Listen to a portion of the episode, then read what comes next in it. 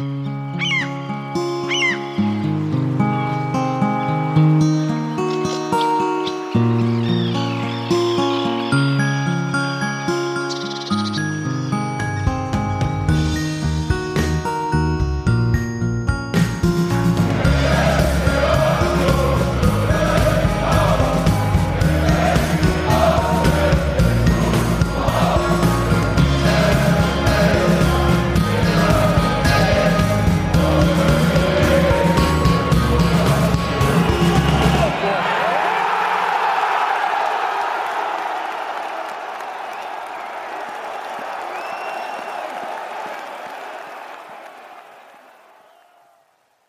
dieser Behrens ist ein absolutes Viereck.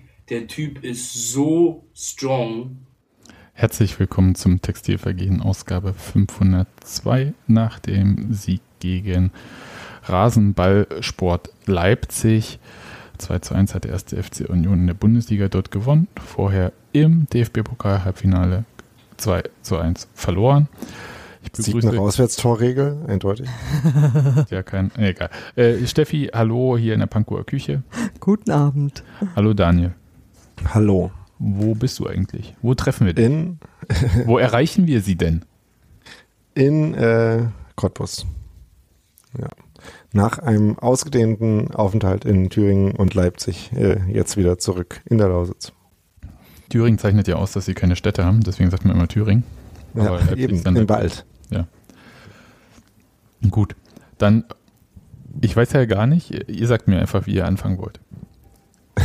Vorne. Das hat ja eh schon äh, so gut funktioniert in der Sendungsvorbereitung. Ja, eben deswegen. Äh, Grüße an die, äh, äh, die HörerInnen, die das äh, nicht so mitgekriegt haben.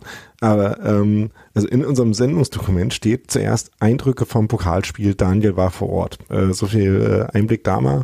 Äh, von daher äh, können wir ja damit anfangen vielleicht. Äh, ihr beide wart ja nicht vor Ort, weil war ja nur Pokal-Halbfinale, muss man ja nicht hinfahren, ne? Nee, das, das ist eigentlich relativ einfach für mich. Ähm, also außer, dass ich sowieso verhindert war dann, aber das war in der Planung nicht abzusehen, war, es einfach so, dass ich gesagt habe, einmal Leipzig, und zwar in dem Fall als gebürtiger Leipziger, da äh, möchte ich sagen, nicht einmal Leipzig reicht mir. Leipzig, von Leipzig kann ich nicht genug kriegen. Aber einmal Rasenballsport Leipzig live erlebt haben, reicht mir für immer. Ja. Wenn ich Tim Tölke noch einmal sehe, egal in welchem Zustand, ob im Stadion, auf der Straße, wo auch immer, mit Hose, ohne Hose, dann kannst du nichts mich. garantieren. Ja. ja. nee, wirklich. Äh, dann gibt's, ich bin wirklich ein sehr friedliebender Mensch, aber dann gibt's aufs Maul. Das kann ich ja äh, sehr gut verstehen. Ähm, bei mir kommt dazu, dass es tatsächlich auch meine ersten beiden Male äh, war, dass ich da hingefahren bin, glaube ich. Weil ich glaube, mir wäre es in Erinnerung geblieben, wenn ich da vorher schon mal gewesen wäre. Ähm, aber unabhängig davon äh, hätte ich einfach auch die äh, Prioritäten da äh, so gesetzt, dass man sich manche Sachen auch antun muss, weil sie halt äh, auch nicht so oft passieren. Ja, würdest naja. du ein zweites Mal nach Rotterdam fahren? Nein. Ja, Oh Gott, nein. Daniel, Daniel fährst auch zweimal auf eine heiße Herdplatte. nee, es gibt auch so Sachen, die kann ich für mich tatsächlich ausschließen, weil ich einfach sage, ich ärgere mich zu sehr. Ich weiß schon, das ist, ähm, ähm, ich war sehr, sehr stolz auf das Publikum, das ähm, zum Pokalspiel in Leipzig war, weil es sah mega gut aus. Es war wirklich, ich war stolz darauf, zu diesen Banausen dazu zu gehören. Das fand ich wirklich cool. Das war auch der kurze Moment, wo ich gedacht habe, einfach um da mit anzufeuern und einfach ein Teil von diesem Tortenstück zu sein, das da abgeht wie Schnitzel. Hätte man es eigentlich machen müssen, richtigerweise. Das ist, das ist schon so. Aber ich habe Also ich weiß nicht, wie es um die, ich weiß nicht, wie es um die Champions League Qualifikationschancen von, äh, von Rotterdam gerade steht. Aber äh, es gibt schon äh, Circumstances, äh, unter denen ich mir ganz gut vorstellen könnte, dass man das halt nochmal machen muss. Wie heißt das so schön, Daniel? We cross the bridge when we get there. ja, ja, genau. Ähm, Nee, also äh, äh, ja. Jedenfalls äh, war für mich äh, relativ eindeutig klar, dass äh, mich äh, die ganze äh, Erbähhaftigkeit von dem Ganzen nicht davon abhalten äh, will, kann, soll, ähm, dahin zu fahren. Äh, deswegen habe ich das dann auch gemacht. Ähm, es hat dann auch, äh, es dauert dann auch nicht lange, bis man quasi wieder dran erinnert wird, was daran alles so scheiße ist. Ne? das ist ähm, das ist natürlich auch so. Ähm, und das ist ja, das ist irgendwie äh, mir die ganze Zeit immer mal so aufgefallen. Ähm, das ähm, Nervige daran, was da passiert, ist ja, dass auch ganz normale Sachen ähm, durch den Kontext scheiße werden. Ne? Also, dass da einfach Leute normal zum Fußball gehen, findet man halt äh, scheiße, weil man weiß, was der Kontext ist.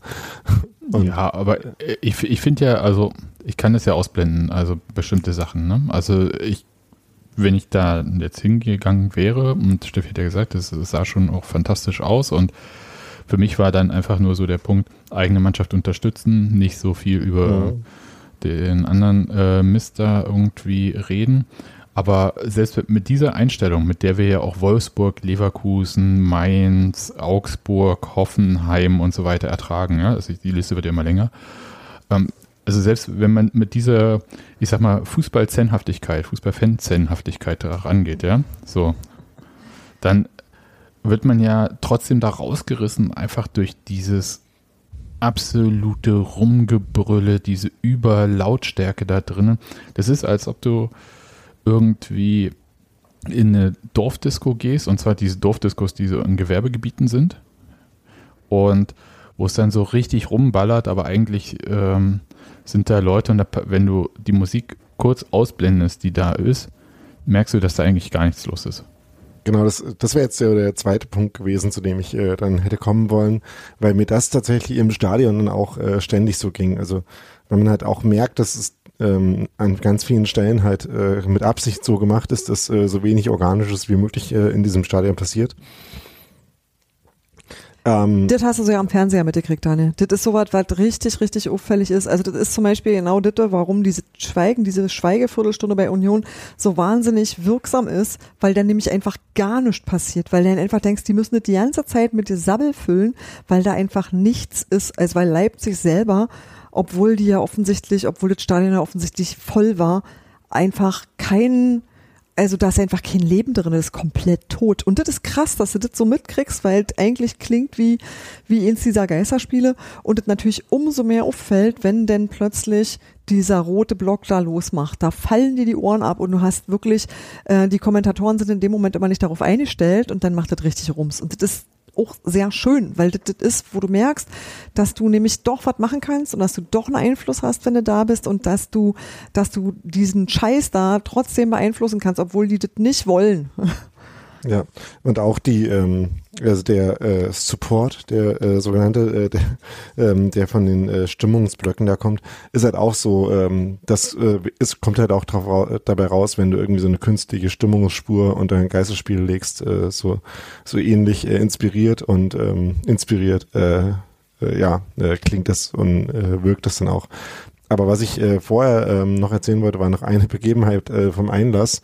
Ähm, die, also eine Hilfe hat ja auch vor dem Spiel schon getweetet, dass man weiß, wie die Einsatz, äh, Einlasskontrollen in Leipzig so sind und dass man sich da nicht von provozieren lassen soll quasi.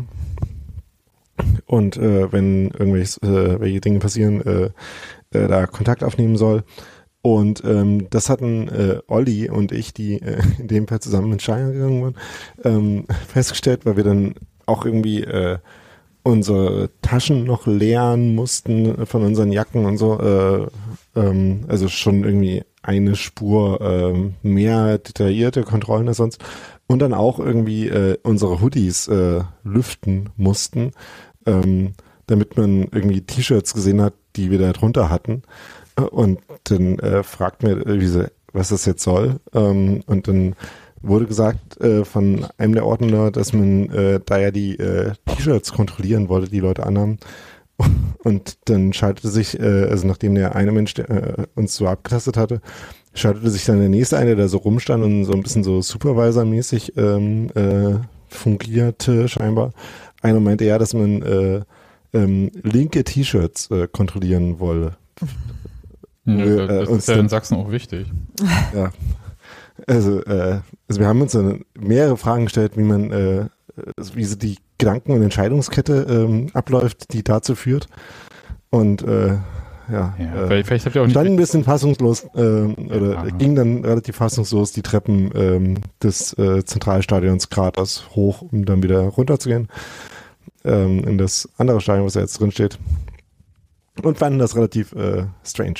Ja, vielleicht habt ihr auch nicht richtig zugehört und die meinten auf links gedrehte T-Shirts. Oder Äh, äh, nee. was Nadine sagt, ihr seht einfach zu gefährlich aus. Das war auch eine der Hypothesen, die wir. Äh, die nee, wir aber warte mal, war haben. da nicht mal was? War da nicht mal eine Choreo, die aus T-Shirts bestand oder so eine Geschichte da? Also ich hab irgendwie, ich weiß es jetzt nicht mehr so ganz genau, aber ähm, wo es eigentlich ein Choreo-Verbot gab und man irgendwie ja nicht durfte und das wurde dann irgendwie aus T-Shirts gebaut auf die Schnelle. Also Ja, sowas gibt es immer mal wieder. Also insofern, äh, keine Ahnung. Aber Also jedenfalls war das äh, schon äh, der so die passende äh, äh, Willkommens. da hast du schon gleich Bock Ja. gehabt. Ja, naja, also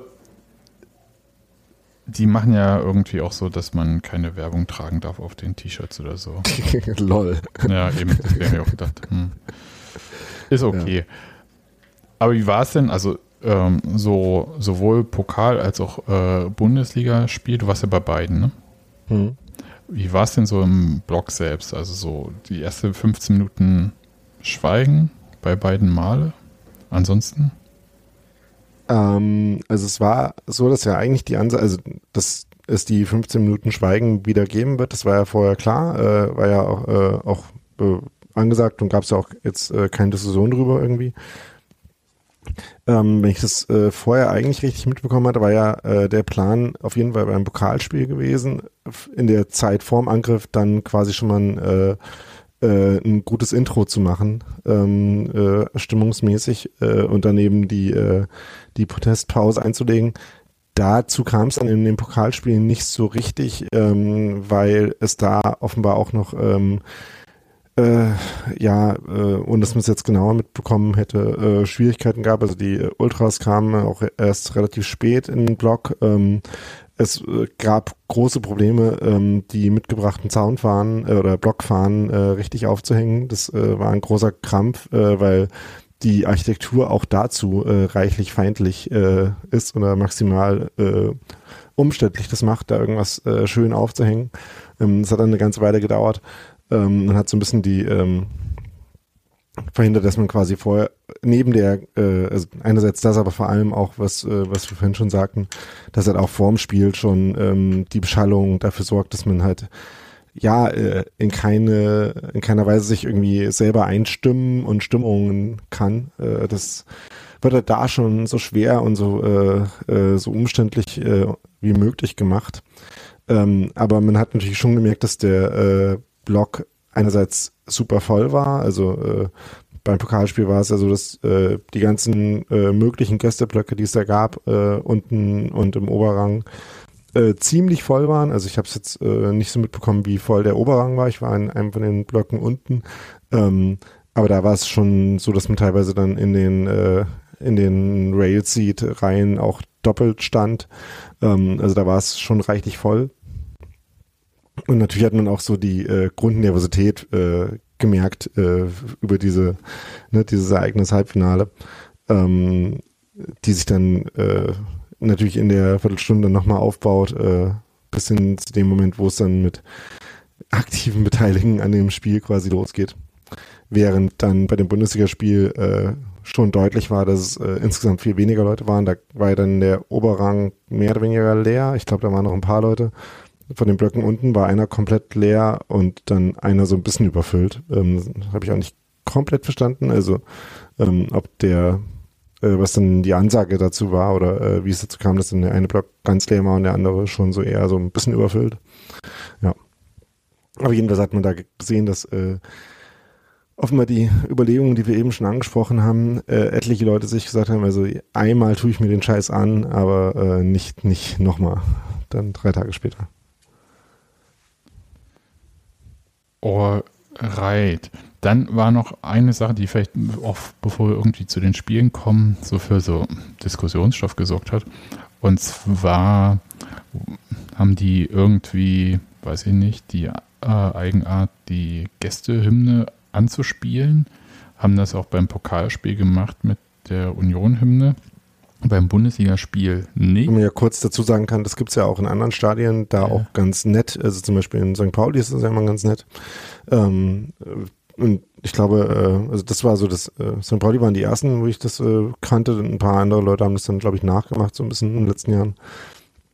Und äh, äh, in Leipzig wird es dann auch sehr gönnerhaft noch anmoderiert. Ähm, und äh, in dem ganzen Kontext hat man natürlich da schon überhaupt keinen Bock, also ich, mir zumindest ging das so, überhaupt keinen Bock, da irgendwie bei der Inszenierung mitzumachen und da jetzt irgendwie mitzusingen und einen Schal zu halten. Äh, etliche Leute haben das dann trotzdem gemacht. Äh, Finde ich jetzt auch nicht grundsätzlich verkehrt. Äh, für mich jetzt ist es jetzt nicht so besonders äh, gut angefühlt, das irgendwie mitzumachen, weil, wie gesagt, das kam mir schon irgendwie als äh, irgendwie eher zynisch inszeniert vor und äh, die angespielt ist dann auch das richtige Wort, weil es quasi nicht mal bis zum ersten ähm, zum ersten Eisern Union und äh, äh, Zeilenwechsel äh, kam. Von daher äh, war es äh, wirklich eher so ein, so ein kurzer Anriss der, der Hymne. Wir tun so, als wären wir nett, aber sind wir irgendwie ja, ja nicht. So, das, äh, das ist auch das richtige Stichwort für die Geschichte beim, äh, beim Bundesligaspiel, ja. Soll ich jetzt vorlesen? Ich versuche es ja schon die ganze Zeit hier.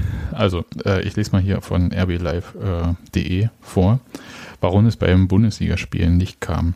Der Club, also in dem Fall Rasenballsport teilte auf Nachfrage mit, warum das Lied diesmal nicht gespielt wurde. Die Union-Hymne enthält Teile der Melodie der russischen Nationalhymne. Die Harmonievolk des Barockkomponisten Johann Pachelbel wurde 1943 von Alexander Alexandrov, Leiter des Chors der Roten Armee, aufgegriffen und Teil der Staatshymne der Sowjetunion. Auch die Union-Hymne bediente sich des Ohrwurms. Wir haben heute 600 ukrainische Geflüchtete in die Rasenballsportarena eingeladen. Die würden das sicher völlig missverstehen, erklärte ein Rasenballsportsprecher. Vor Anpfiff waren die Besucher aus der Ukraine, die wegen des Angriffskriegs von Russland nach Leipzig geflohen sind, von Stadionsprecher Tim Tölke und einem Übersetzer auf Ukrainisch begrüßt worden. So.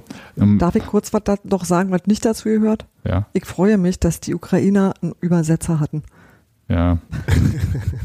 Und nicht den Scheiß von Herrn Tölke ertragen. Ja, die, die, das, die, das Gesten, übrigens, die ja. Gesten wären ja auch schwer äh, zu interpretieren Genau. gewesen von ihm. Ja, und wer weiß, woran äh, Tim Tölke die Leute erinnert. Ähm, da muss man übrigens sagen, da, das war die eine Stelle, wo es gerade von den äh, Unionern im Blog äh, Applaus für was gab, was Tim Tölke gesagt hat, nämlich, äh, ne, also für diese Aktion ähm, äh, wurde tatsächlich aus dem Gästeblog applaudiert. Hm.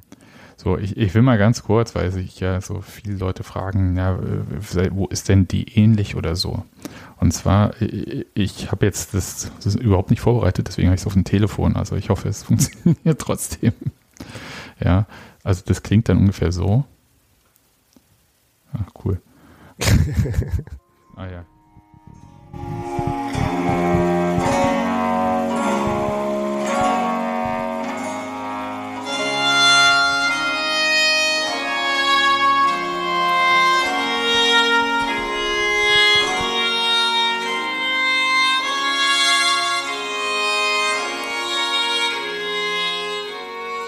So, das ist Wenn- ungefähr in 500.000 Filmmusiken drin.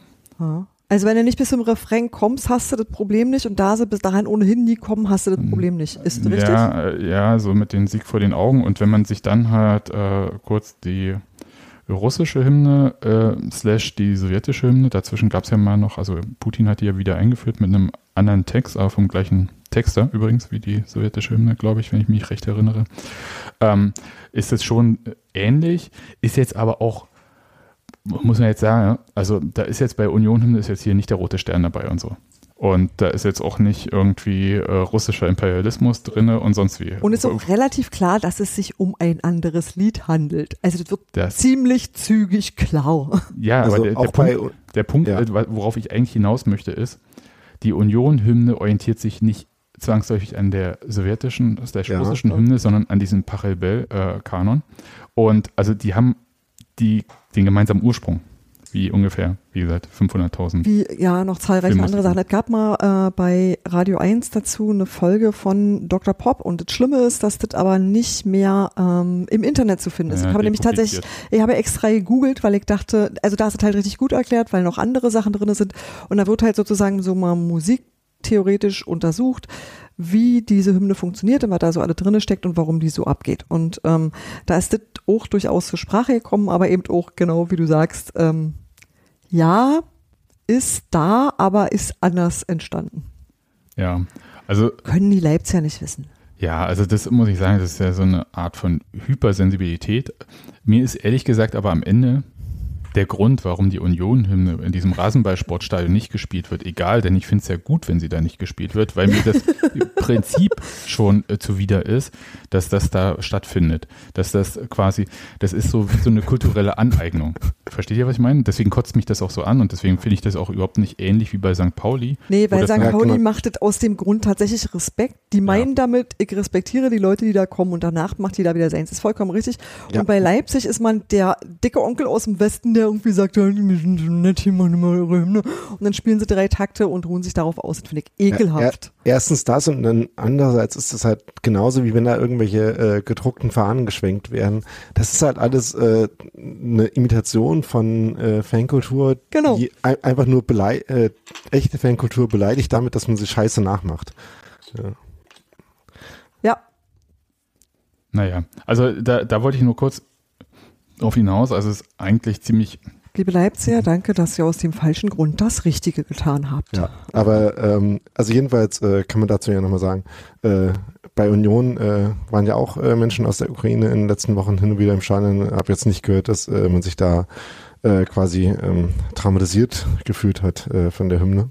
Ja, auch bei uns im Stadion nicht übrigens.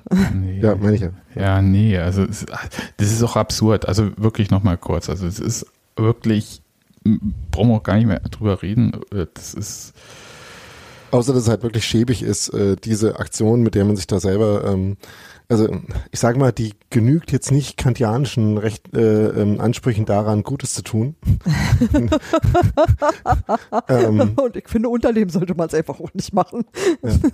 Und ähm, dass man sich, dass man die dann halt noch für so einen äh, ähm, äh, petty Scheiß äh, heranzieht, äh, ist halt auch einfach würdelos. Äh, was ja sowieso mein, äh, meine Gesamtkategorie für das äh, ganze Stadionerlebnis da war.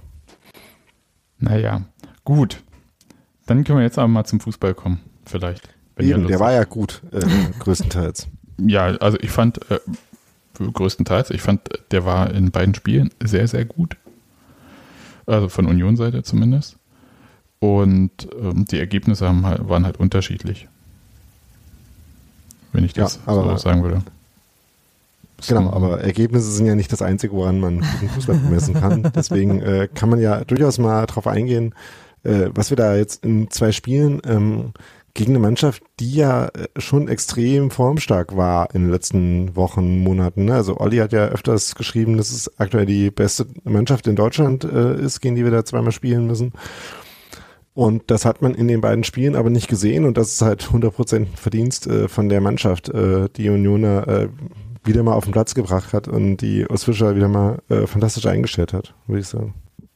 Ja, würde ich auch sagen. Also das ist ähm, für mich sind diese zwei Spiele äh, sehr weit oben zu bewerten. Und zwar gar nicht jetzt unbedingt äh, dessen, also von diesen Momentaufnahmen her, was sie irgendwie gezeigt haben, sondern wenn man die Linie der Spiele, die Union bisher gegen Rasenballsport spielen musste, die ja immer von diesem ganzen äh, drumherum überlagert waren, aber wenn man die mal auf das Sportliche reduziert, dann war es ja immer so, dass Union ganz deutlich die ähm, Außenseiterrolle hatte, die sportlich von vornherein unterlegene Mannschaft, also einfach von der individuellen Qualität der Mannschaft. Und ich würde sagen, das ist auch immer noch der Fall. Aber erstens nicht mehr in dem Maße. Und zweitens hat Union eine kollektive Stärke entwickelt, die es in der Bundesliga gar nicht so häufig gibt. Die halt dafür sorgt, dass man ehrlich gesagt in dieser Saison halt zweimal gegen Leipzig gewinnen konnte. Überhaupt die letzten drei Bundesligaspiele gegen Leipzig wurden gewonnen. Wahnsinn. Und das, ich habe vorhin nochmal die Zusammenfassung meinem Kind vorgespielt von dem Bundesligaspiel. Und der ist bald irre geworden, als er die Tore nochmal so gesehen hatte. Und ich habe gesagt, ja, da hat der SC Paderborn und der SV Sandhausen haben die Tore für Union geschossen. Und das ist halt so ein bisschen der Punkt, den ich da meine. Also während halt ähm, Rasenballsport ähm, jemanden wie Pausen in der zweiten Liga hatte, Ja, ich würde sagen, man kann die Spieler aus äh, Sandhausen und Paderborn holen und man kann auch das Sandhausen und Paderborn aus den Spielern holen. ja, ist richtig. Sagen wir mal so, Mann kann das nicht, aber Urs Fischer kann das offensichtlich. Ja, Das genau. ist, glaube ich, das große, das ist, glaube ich, der große Zaubertrick. Aber im Pokalspiel äh, war es ja durchaus Christopher Trimmel und ähm, das war, also das waren die, die alle drei Tore, wenn ich die jetzt mal addiere, ja, waren sagenhaft schön. Ja. Das war doch einfach auch ganz großes Kino und ähm, ich, ich habe eigentlich, also ich habe an dieser Geschichte, dass von der aktuell besten Mannschaft in Deutschland, das fand ich irgendwie so strange, weil gerade Bayern Meister geworden ist. Also das war so was, wo ich dachte so, hm, naja, also erstens mal, wir, Die wir waren in einer schweren Formkrise. Hast du das nicht mitgekriegt? Hast du keinen Doppelpass geguckt? Ja, aber verstehst du, wenn Bayern in einer Formkrise immer noch Meister wird, ohne zu zucken, dann frag mich doch bitte, was soll denn diese die Rede von der besten Mannschaft? Das ist halt irgendwie so Quatsch, wenn du irgendwie, ähm, naja, also ich, ich versuche gerade eine Phrase zu vermeiden und das fällt mir wahnsinnig schwer, weil ich nicht weiß, wie ich drum reden soll. Aber ähm, alle anderen sind doch dann auch irgendwie raus. Also alle anderen sind doch immer nur das, was nach Bayern kommt. Also du bist doch dann der Schwanz am Arsch von Bayern. Was soll denn das? da? Also, das fand ich so albern. Und das andere war, dass ich spätestens nach dem Spiel am Mittwoch nicht mehr gesehen habe, dass Union die auf jeden Fall unterlegene Mannschaft ist. Weil ich dachte, wer dieses Spiel gesehen hat, der sieht doch, was Union kann und wie sich Leipzig strecken muss und was passiert, wenn Leipzig den Arsch nicht hochkriegt. Was schon in dem Mittwochsspiel äh, über eine Halbzeit der Fall war, wo ich irgendwie dachte, so, was, äh, also wie wenig Fußball kann man denn gucken, um diese Geschichte zu erzählen? Fand ich komisch fand ich unangemessen auch. Ja gut, also ich meine, das kann man ja an deren Ergebnissen einfach so ein bisschen festmachen, ähm, die sie ja die letzte Zeit über hatten, die ja Ich glaube, äh, 15 Spiele ungeschlagen oder so. Ja, ja, aber das ist halt auch so, weil da kannst du dir ein Ei drauf pellen, wenn du trotzdem nichts gewinnst. Tada! Ja, das ist richtig. Und das finde ich eigentlich auch ganz schön. wir würden uns das Ei aber auch sehr gerne drauf pellen. Also Wir haben uns über so eine Phase auch gefreut, aber ich finde ich finde es halt, wie gesagt, wenn du den Erfolg in absoluten Zahlen siehst, dann ähm, ist es halt, so du sagst so, toll, haben sie ja super gemacht. Wie viel da sind sie in der Tabelle? Ist halt Quatsch. ja. Besser Also bist du, wenn du Erster Ja. bist. Ja. Zeig's Das doch gesagt. richtig. Entschuldigung. Aber, ähm, aber ja, also worauf wir ja eigentlich hinaus wollten, war, dass man halt äh, diese, ähm, diese äh, Favoritenposition den Spielen, also von Leipzig gegenüber Union, den Spielen nicht mehr so angesehen hat. Und wenn man, ne, wenn man sich Ja. dann mal kurz dran zurückerinnert, äh, wie wir äh, im Stadion standen und gedacht haben, ei, ei, ei, Hm. ähm, als wir damals äh, in dem ersten Spiel gegen die 4 verloren haben, ähm, die Entwicklung, die seitdem stattgefunden hat, die ist halt echt einigermaßen atemberaubend, wenn man sich das jetzt mal so anguckt. Ja, das ist auch das, worauf ich hinaus wollte. Also diese Entwicklung ist tatsächlich äh, fantastisch. Und da ist ja, da kann man ja sagen, dass Leipzig in dieser Entwicklung konstant ist. Ja, die, ähm, also es ist ja nicht so, dass die ähm, Natürlich ist es ein Märchen für Ostdeutschland, dass sie da aufgestiegen sind mit fast keinen Mitteln und so weiter. Aber äh, und wie sie sich dann in die Champions League-Ränge vorgearbeitet haben, ist unfassbar. Nee, aber im Ernst, die war, sind ja auf dem gleichen Niveau konstant. Und Union hat sich einfach dahingehend verändert und zwar erstmal sportlich. Und das ist tatsächlich, ähm, finde ich, eine ziemlich äh, starke Leistung. Und das ist auch das, was ich ehrlich gesagt aus diesen zwei Spielen jetzt ähm, rausnehme, jenseits von dem, was da jeweils passiert ist mit drei Punkten und so weiter und so fort. Das finde ich, ja, beeindruckend. Ja, und das äh, sieht man halt dann in solchen Sachen wie ähm, ja auch der Spielanlage. Ne? Also das äh, ist dann, ähm, dass einerseits Union äh, Qualitäten hat, vor denen eine Mannschaft wie äh, Leipzig so viel Angst hat, dass sie ähm, ihre Spielanlage darauf einrichten, ähm, die so, so gut wie es geht irgendwie wegzunehmen, diese Stärken. Und dass man dann äh, in einem Bundesligaspiel zum Beispiel Phasen hatte in der ersten Halbzeit, wo äh, Leipzig Union den Spielaufbau überlassen hat, in der Hoffnung, ähm, damit die Konterstärke von Union zu negieren. Und wo das aber insofern nicht funktioniert hat, also Union auch aus dem Spielaufbau halt raus trotzdem dann noch ähm, in seine Situation gekommen ist und äh, trotzdem noch gute Chancen sich rausgespielt hat und Leipzig eine ganze äh, Halbzeit lang keinen einzigen Abschluss hatte und auch keine äh, besonders gefährlichen Szenen. Ne? Ähm, das, äh, ja, das ist halt auch so ein, äh, so ein Fortschritt, den man da wirklich äh, sehr, sehr plastisch gesehen hat. Wollt ihr erstmal nochmal konkret äh, über das Halbfinale reden? Das können wir gerne machen. Ja, weil dann haben wir Weil- hinter uns. Ja. Und da gab es ja auch, ähm, äh, also ich meine, wie gesagt, wir sind jetzt ein paar Tage spät dran, ne? Äh, und ich weiß nicht, vielleicht wäre das auch anders gelaufen, wenn wir das Spiel gewonnen hätten. Dann hätten wir vielleicht auch äh, uns zu einer Notsendung äh, zwischendurch schon mal zusammengeschaltet. Ähm, aber von daher müssen wir jetzt vielleicht nicht auf äh, alles Szenen äh, mehr detailliert eingehen.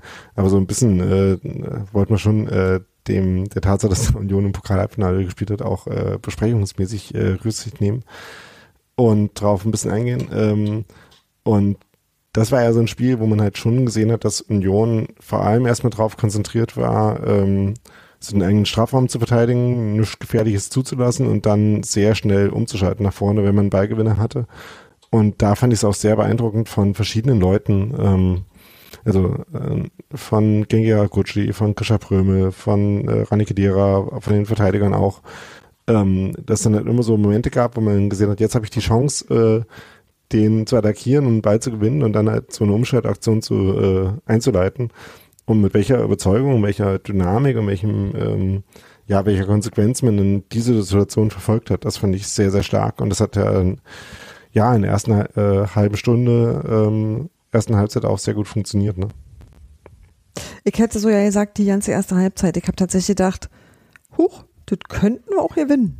Also ich habe relativ lange gedacht, dass das, ähm, dass Union das viel, viel besser macht, als ich das erwartet hätte, weil das, ähm, ähm, das war so diszipliniert, bei uns so aufgeräumt und Leipzig hat halt auch nicht viel gemacht.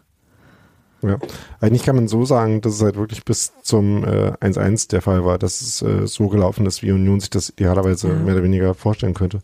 Ähm, und ne, also das 1-0 war dann halt einmal so die, äh, Idealinkarnation oh. äh, von so einem Union-Angriff von der Mannschaft, wie sie jetzt gerade spielt. Ne? Ja. Christopher Trimmel hat dann halt genau den Moment, wo er dann hinten an den Ball kommt, spielt einen ähm, schönen öffnenden Ball auf äh, Avonie, kriegt einen Ball genauso steil wieder zurückgespielt und äh, schlägt dann halt aus vollem Lauf diesen, äh, diesen äh, gekrümmten Ball dann äh, tief in den äh, 16er an zweiten Pfosten, den Sherry äh, wunderbar vollenden kann.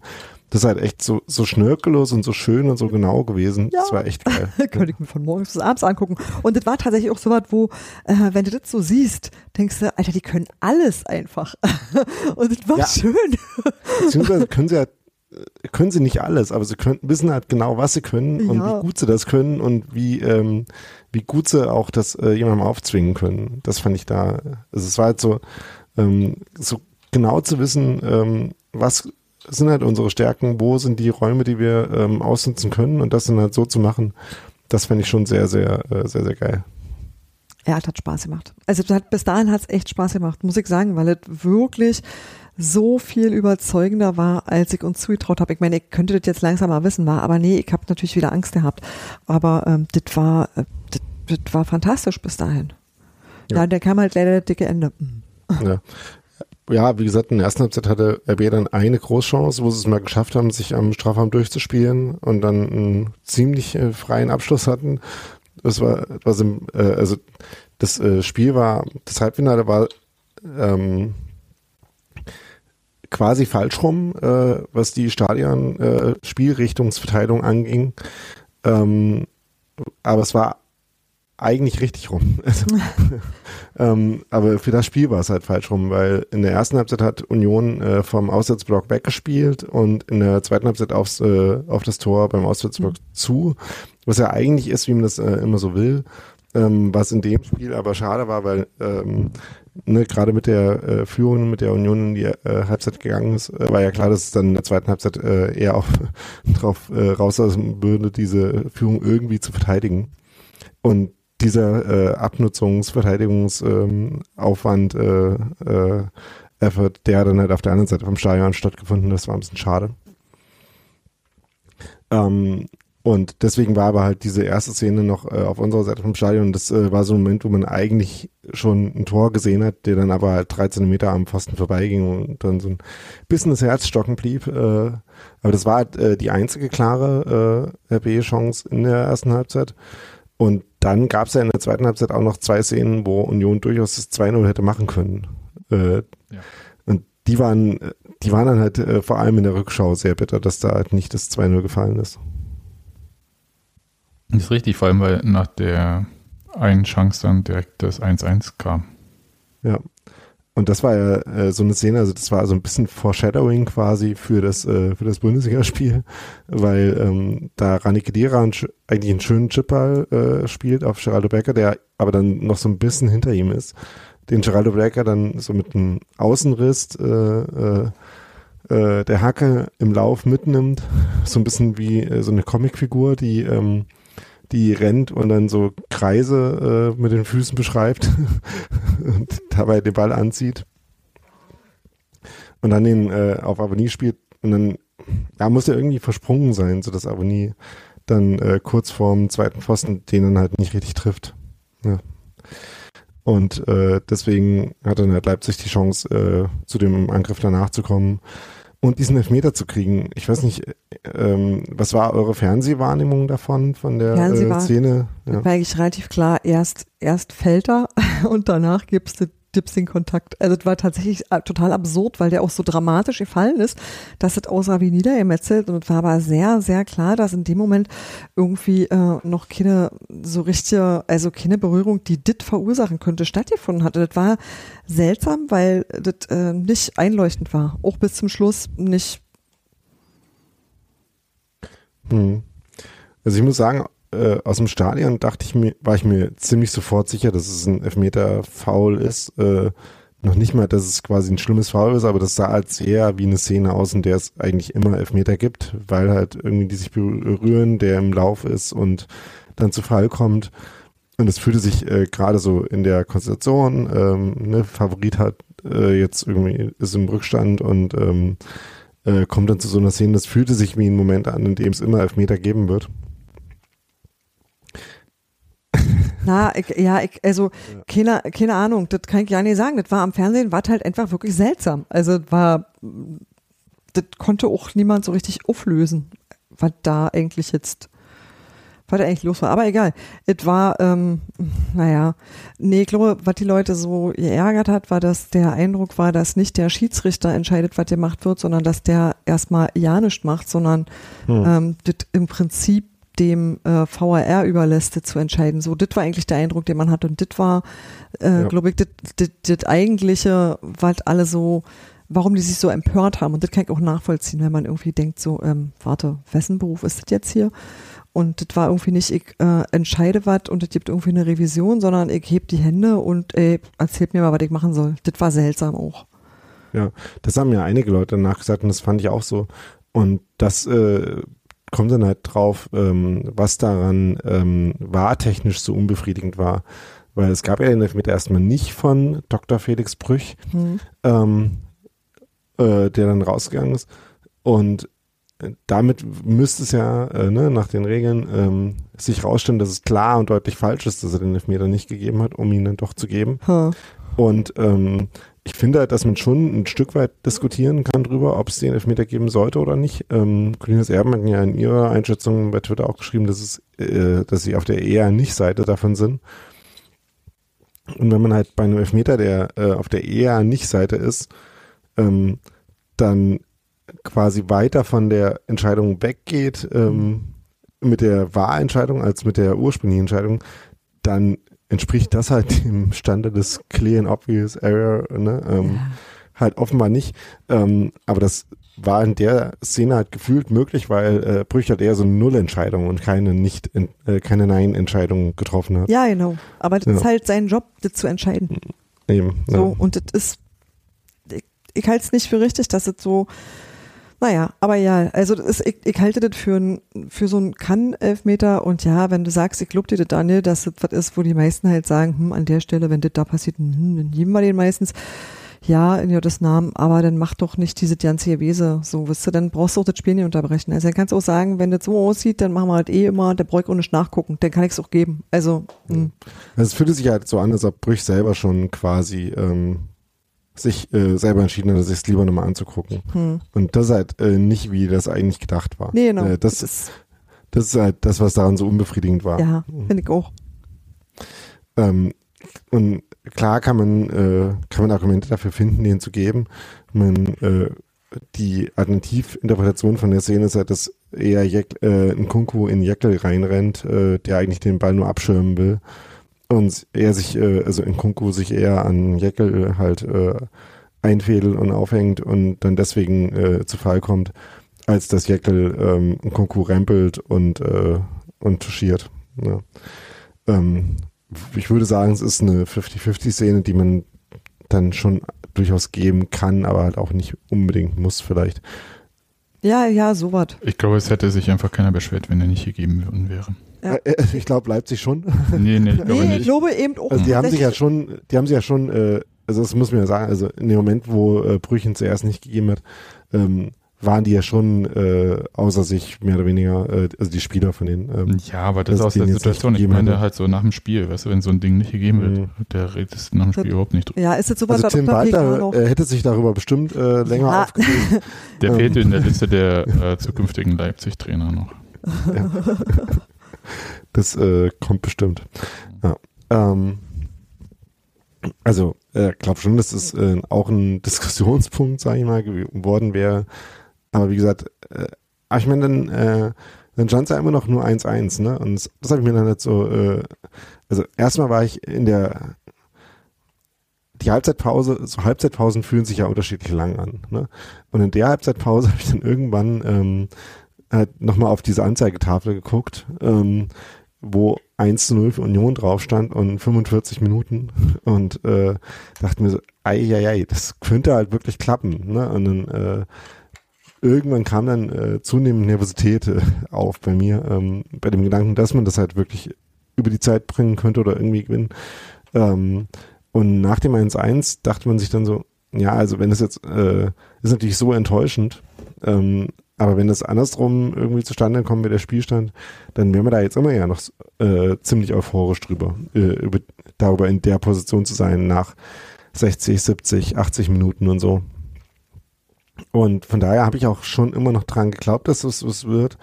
Auch wenn man natürlich äh, dem Spiel dann angesehen hat, dass der Druck äh, äh, minütlich quasi größer wurde und die Kraft bei Union weniger, äh, halt den Aufwand zu betreiben, den es brauchte, um das halt zu, äh, ähm, um da halt nicht zuzulassen. Ich habe äh, mich auch innerlich schon auf eine Verlängerung eingestellt gehabt, die ich auch ehrlich zu. Habe gedacht so, verdammt, ich bin müde, aber ich, also hier jetzt, das war auch wirklich, ähm, ähm, ich war dann auch richtig doll nervös und habe dann, ähm, ich, ich hasse eigentlich Verlängerungen und ich verabscheue Elfmeterschießen, aber ich habe uns dahin steuern sehen. Hm. Und dann war Also- ich tatsächlich enttäuscht, dass ich gesagt habe, ich will zwar einerseits schlafen gehen, aber wisst ihr, so, boah, wie jetzt so zu Ende? Das fand ich nicht gut. Das Ich war halt viele fand ich zunehmend- nicht gut. Ich war zunehmend äh, skeptisch, dass wir es schaffen, uns äh, bis ins Elfmeterschießen zu retten, weil halt so die, die Punkte, äh, wo man vorher äh, Hoffnung daraus schöpf- schöpfen könnte dafür, ne? also dass halt nach dem Ball äh, gewinnen im eigenen Drittel man irgendwie äh, noch einen Pass anbringen konnte, irgendwie sich befreien konnte, dass man eben auch mal bei den Kontern bis in den Strafraum kam, das wurde halt immer weniger, ne? Also äh, da hat man schon gemerkt, dass, äh, dass die Mannschaft halt auch einfach fertig war. Ne? Aber Leipzig hat andererseits halt auch nichts hingekriegt, außer halt irgendwie einen Elfmeter zu schinden, wisst ihr? Und das war so ein Moment, wo ich dachte, warte mal, die sind heute machbar. Die sind heute Mhm. machbar, weil die, weil die eigentlich nicht so viel, die haben sich tatsächlich auf die letzten zehn Minuten quasi, ähm, da haben die nochmal so richtig Gas gegeben. Und das war natürlich erstaunlich, wo da äh, einfach die Kraft noch herkam. Und das, das stimmt schon, da äh, sah Union müde aus. Da hast du auch gemerkt, dass das geschlaucht hat, richtig. Das ist Ja. auf alle Fälle richtig. Und andererseits hast du auch in solchen Momenten manchmal auch einen guten Moment. Der ja, Ja. dann auch reicht. Also den hatte halt Leipzig denn, den guten Moment, den eh einen guten Moment, den du brauchst. Ja, denn die richtig klaren Chancen hatten sie halt äh, bis zu den allerletzten Minuten eben auch nicht, ne? Eben. Ähm, deswegen dachte man, ja, es könnte halt auch irgendwie reichen, ne? Genau. Und, äh, ja. Und dann gab es ja diese Szene, wo äh, Leipzig erst einmal schießt und ich, im Stadion dachte ich, der wäre in Pfosten gegangen. Ich habe dann, als ich eben noch mal reingeguckt habe, erst festgestellt, dass da äh, Timo Baumgartner Ja. auf der Linie geblockt hat. Alleine dafür, weißt du? Für diese Geistesgegenwart und für dit, also für diese genau Wachsein im richtigen Moment. Also das war so was, wo ich dachte so, geil, eigentlich können die das. Das war schon, ja. Also Union hat einfach auch in diesem Spiel sehr viele, sehr, sehr schön, sehr cool, sehr richtig und irgendwie ganz hervorragend gespielt. Also ich wirklich denke so, was für ein großartiges Team.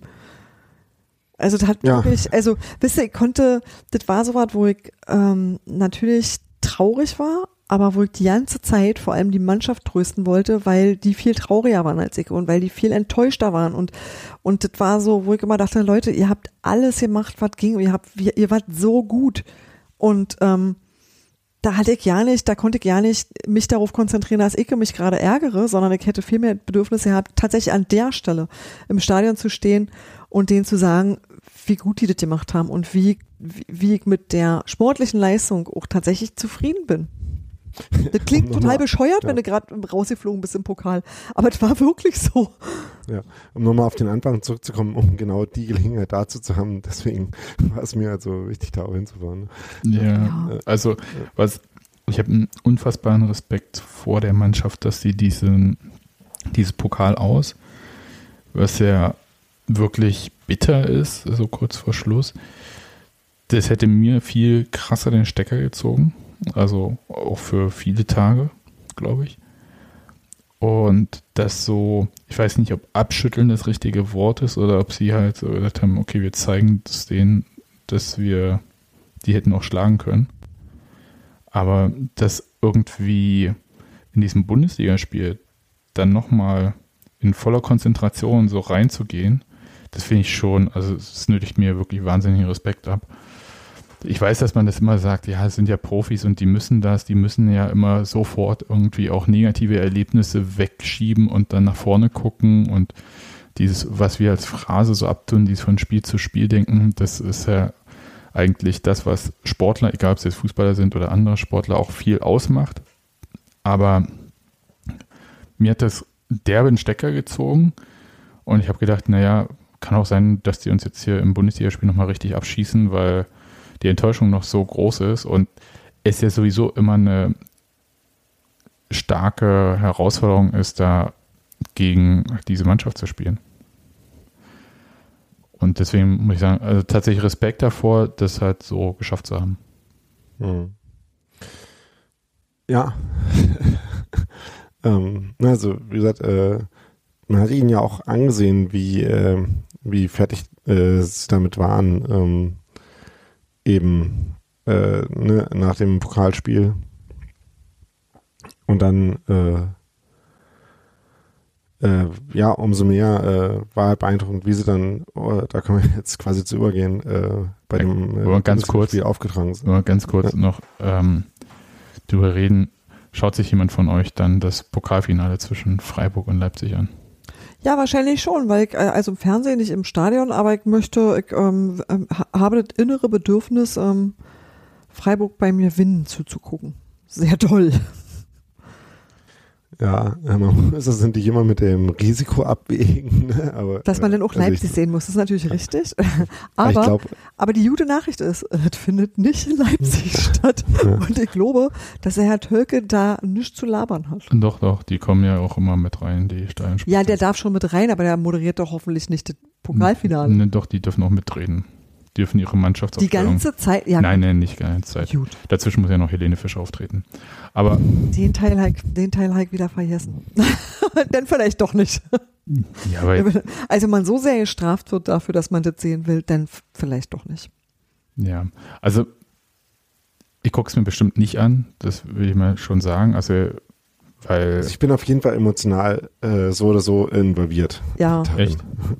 Also ja, äh, also es würde mir großen, große Freude machen, wenn Freiburg das ja, gewinnt. geht mir auch so. Das würde es mir sowieso, also auch wenn die jetzt, keine Ahnung, gegen äh, Leverkusen im Finale spielen würden oder gegen Wolfsburg. Gegen alle, die oder nicht wir gegen, sind? Oder auch gegen Stuttgart, ähm, dann wäre ich auch äh, ein bisschen Darf ich- emotional involviert, eine wenn. unzulässige Analo Analogie bringen? Ist das jetzt so ein bisschen wie die zweite Runde bei der französischen Präsidentschaftswahl? ja, ja. ja, Dass man nee, nein, eigentlich nicht, nur um das weil eine ich, zu verhindern sowieso für alles andere ist? nee, nee, das stimmt nicht, weil ich Freiburg tatsächlich auch nicht unsympathisch finde, weil die eine geile Saison gespielt haben und weil die auch viele Sachen richtig gemacht haben. Also weil das auch äh, ein Verein ist, der zu Recht da ist, wo er ist. Und wo ich einfach sage, bei denen volle Gönnung, total. Also das ist so ähnlich, wie ich mich auch für Frankfurt in Barcelona freuen konnte, weil einfach alles richtig gemacht. Und für so eine sportlichen Leistung kann ich mich mitfreuen und da nehme ich auch Anteil dran. Und da habe ich auch ein Auge drauf und ähm, gucke ich auch hin. Leipzig gönne ich halt nicht das Schwarz unterm Fingernagel, mein Gott, aber das jetzt tut ja auch sonst niemand. Ja, und Freiburg ist halt schon äh, eine Option, die nicht nur im Vergleich zum Allerschlimmsten äh, gut ist, sondern auch an sich schon. Also Echt? äh, ja. Äh, Also Und ich, außerdem ist schon- alle Schlottis, mein ich, Gott. ich, sag, ich sag's mal ich ganz habe kurz. schon Lass mich, mal, lass mich auch mal ganz kurz äh, wegen Einsatz mal beenden zwischendurch. Also für mich ist es ja so, ja, volle Gönnung für Freiburg, klar. Und wir haben Christian Streich auch zum Aufstieg gratuliert, als sie äh, bei uns im Stadion aufgestiegen sind. Alles fein und so. Aber ich fange da nicht an, irgendwie einen Fernseher oder irgendein Gerät einzuschalten, weil Freiburg spielt. Doch. Aber die Schlottis, Ja, und ist mir doch egal, spielen ja nicht mehr für uns. gut. Ich finde gut. Ich mag Ja. diese Stadt, ich mag den Schwarzwald, ich mag deren Ja, altes Stadion, das neue muss ich mir noch angucken. Äh, habe ich ja bald Gelegenheit Du zu. magst den Schwarzwald nur, weil er so ähnlich wie der Thüringer Wald ist, ja? Nur in höher. Mhm, ja. Also das, äh, nichts liegt mir ferner. Aber okay, äh, no King-Shaming. Nö, ich, also es gibt eine Handvoll Vereine, wo ich sagen würde, äh, an deren Schicksal bin ich auch durchaus interessiert genug, um mir so ein Spiel anzugucken. Und da gehört Freiburg auf jeden Fall mit dazu, kann ich so sagen. Okay, ich bin an Freiburgs Schicksal überhaupt nicht interessiert. Aber das ist äh, trotzdem, ich freue mich natürlich, wenn sie, wie gesagt, Stichwort äh, Macron ver- versus Le Pen, bin natürlich froh, wenn äh, Macron Wenn's Freiburg weniger, gewinnt. Wenn's, genau, wenn es weniger schlimm wird. Hm? Ja. Nee, nein, aber für mich ist Freiburg halt nicht das, was weniger schlimm ist, das muss ich so sagen. Also dafür, dass es nicht Union ist, die da stehen, ist es natürlich, das ist immer nur das drittwichtigste, das ist auch klar. Also das ist irgendwie auch ja keine Frage.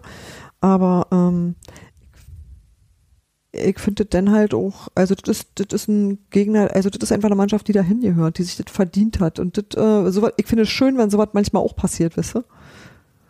Ja, und ich finde es halt einfach so eine Perversion, dass da eine, so ein Leipzig hat da nichts zu suchen, das ist keine Frage. Das ist äh, überhaupt, hängt. ja. Und ähm, ich, ich glaube, das letzte Pokalspiel, äh, Finale, was ich mir angeguckt habe, war das halt von Frankfurt.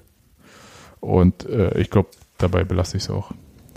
Ich meine, das geht ja auch den, äh, den Leuten äh, so, die da jetzt aus Freiburg äh, hinfahren oder die äh, vielleicht aus Frankfurt ähm, im Europapokalfinale gegen Leipzig spielen müssen. Das Ey. die sich halt auch, Was? Da, da ist ja noch ein Halbfinale dazwischen. vielleicht. Es gibt noch Chancen. Was für, äh, hä? Also ja, äh, klar, also ich meine, ähm, das ist, das ist äh, der bessere Macron-Vergleich, ähm, wenn Rangers gegen Celtic spielt. Celtic ist mehr Ranger, äh, äh, ist mehr Macron, ach Quatsch, äh, Rangers sind mehr Macron als Freiburg Macron ist. Ja. Äh, Ich habe Freiburg mehr, mehr wie Celtic. Jetzt halt Ja. mal auf. ja. äh, Ich schwierig. gleich Hunger. Lass mir noch. Also jedenfalls, ähm, Oh. Aber das halt die Anwesenheit von sowas als Gegner, ne, so wie es jetzt äh, manchen von uns schon das Halbfinale vermiest hat, ne, bei einem Finale ist es ja noch mal mehr so. Ja, also ich sag mal so, jetzt mal äh, von diesem äh, Krebsgeschwür Rasenballsport Leipzig abgesehen. Ärgert mich eigentlich am meisten, dass wir dieses Pokalfinale selbst nicht erleben können, Das Sowieso, tut ja. absolut, ja. weil ich sagen kann, dass das schon auch Spaß macht, äh, auch wenn es so eine krasse DFB-Veranstaltung ist, wo fast die Hälfte der Anwesenden im Stadion mit Fußball gar nichts zu tun hat. Aber die, ich möchte einfach, dass alle Union-Fans, die es vor 20 Jahren nicht erleben konnten, aus Gründen, weil sie zu jung sind, weil sie dann noch nicht vom eisernen Virus infiziert wurden und so weiter und so fort, dass die das auch alles mal erleben können. Ich Und das ist jetzt gerade äh, kurz zur Platz. Und so eine Auslosung wie Union, ich bin jetzt auch nochmal durchgegangen, so die Gegner, die Union hatte, ne? Und so, auch in dem Zustand, in dem Union äh, sie getroffen hat. Das passiert auch nicht jedes Jahr. ja? Wir hatten mal nicht Dortmund in der zweiten Runde. Wir hatten sogar mal ein Heimspiel. Also, das ist, zwei. ja, also das sind so Sachen, wo ich sage, hm, und ich werde auch einfach dieses Achtelfinale gegen Hertha einfach nicht vergessen. Das war aber auch gut. Das, das war ein, an Absurdität, also nur vom Setting her, nicht gar nicht das Spiel, natürlich wunderbares Tor von Vogelsammer oder so, aber vom Setting her mit 3000 Zuschauern im Olympiastadion, davon 200 Union-Fans handverlesen, ähm, das war schon schräg. Das Spiel habe ich schon wieder vergessen, so ein bisschen. Ich nicht. Muss man so dabei gewesen passiert. sein, Daniel. Ja. Ja. Ja. Gut. Aber dann äh, kommen wir doch zum Bundesligaspiel. Ja. da hat sich ja ein was auch nicht getan, das ist ganz wichtig und äh, da können wir vielleicht auch gleich mal reden. Für Tor. Genau. Also Manchmal weiß ich, was du sagen willst, bevor du das sagst. Äh, Kommt nicht auf Tor. ähm, weil äh, Frederik Rönnow, ähm, der hat ja wieder im Tor gestanden, obwohl Andreas Lute spielbereit wäre. Und nach der, also das hatte sich so ein bisschen angekündigt, als äh, Urs Fischer schon, ich glaube, vor den Leipzig-Spielen gesagt hatte, wenn es soweit kommt, dann wird unter, ähm, da hätte ganz komisch das ja formuliert, ähm, ein Gespräch stattfinden mit den Notwendigkeiten oder irgendein Wort hätte der ja benutzt. Ähm, und dann wird den Spielern das mitgeteilt, wie das läuft. Und das war ja schon so, wo du dachtest, okay, wenn du sagen willst, dass Andreas Luther auf jeden Fall wieder ins Tor zurückkehrt, dann hättest du das getan. Ja. So war eigentlich relativ klar, dass äh, Renault weiter im Tor stehen wird. Ich finde es ehrlich gesagt insgesamt, das hatten wir jetzt schon mehrfach, glaube ich, auch in der Sendung hier gesagt, ein sehr gutes Zeichen insgesamt. Also so mit jetzt nicht auf den Moment, sondern auf so Perspektive gesehen, äh, weil einfach äh, Renault der eher der Torhüter ist, der äh, länger noch da sein würde. Ja, du willst ja halt die. Perspektive nie verbauen, dass der sagt, so hier spiele ich sowieso nie, kann ich auch woanders hingehen. Und Genau. äh, du, du hast eigentlich einen, einen tollen bisher Zweiten und ähm, würdest den gerne behalten. Du hast andererseits eine Nummer eins, die du, also eine bisherige Nummer eins, die du auch eigentlich behalten möchtest. Also eigentlich möchtest du doch beide behalten, aber vielleicht in einer umgekehrten Konstellation. Genau. Und jedenfalls hat äh, Urs Fischer nach dem Spiel jetzt gegen Leipzig äh, in der Pressekonferenz dann erzählt, dass das äh, Leistungsprinzip auch für Fredi gelten würde und äh, er die Chance genutzt hätte und äh, solide und deswegen seine Entscheidung für Rönnow und ähm, dass das Gespräch äh, mit Lute stattgefunden hat, dass für diesen nicht einfach war, er das akzeptiert hat und äh, das auch nachvollziehen kann, weil Lute ja jetzt nicht ein oder zwei Wochen gefehlt hatte wegen irgendeiner Sache, sondern vier Wochen draußen war. Und das ist einfach auch eine Chance für einen Torhüter, gerade mit den äh, mehreren Spielen jetzt, ähm, sich da zu präsentieren. Das hat er dann in dem Fall Renault auch genutzt.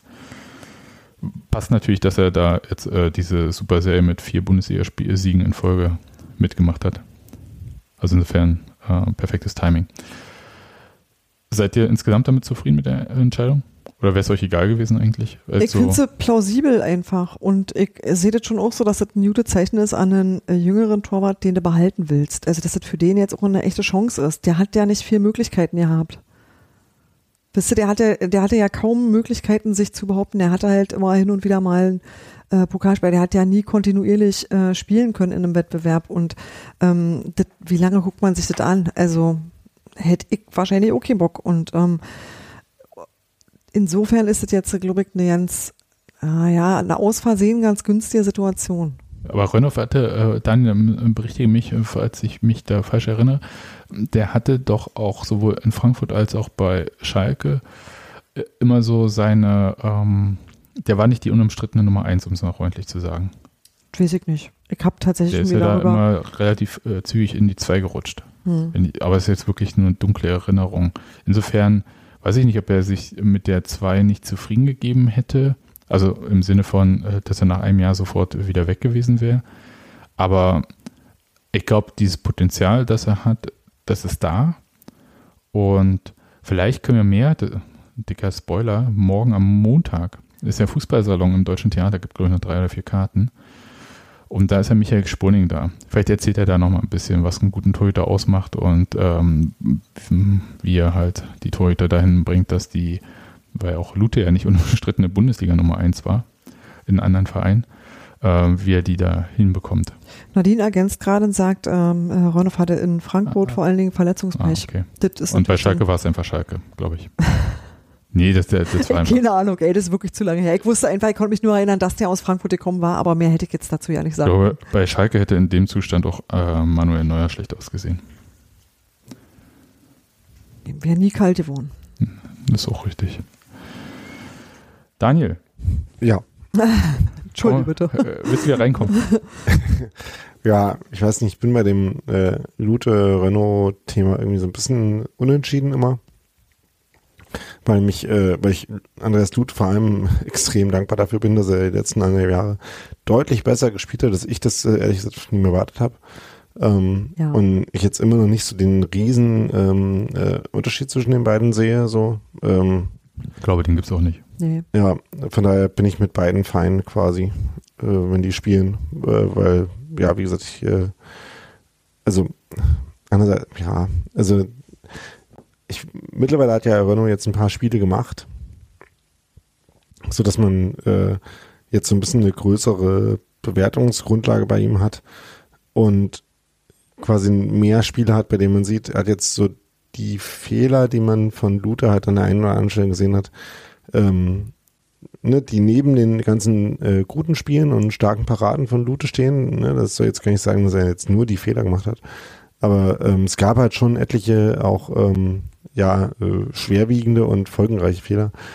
Und die hat man jetzt von äh, Renault halt nicht gesehen. Er hat sich äh, in diese Mannschaft dann jetzt auch eingefügt. Von daher konnte ich auch total nachvollziehen, dass äh, Ostfischer da jetzt nicht von abgerückt ist und an der Stelle jetzt nicht sich da ja quasi wieder eine Baustelle aufgemacht hat, in der da, indem er da jetzt wieder den Wechsel vorgenommen hätte, auch wenn der quasi verletzungsbedingt äh, zuerst erfolgt ist.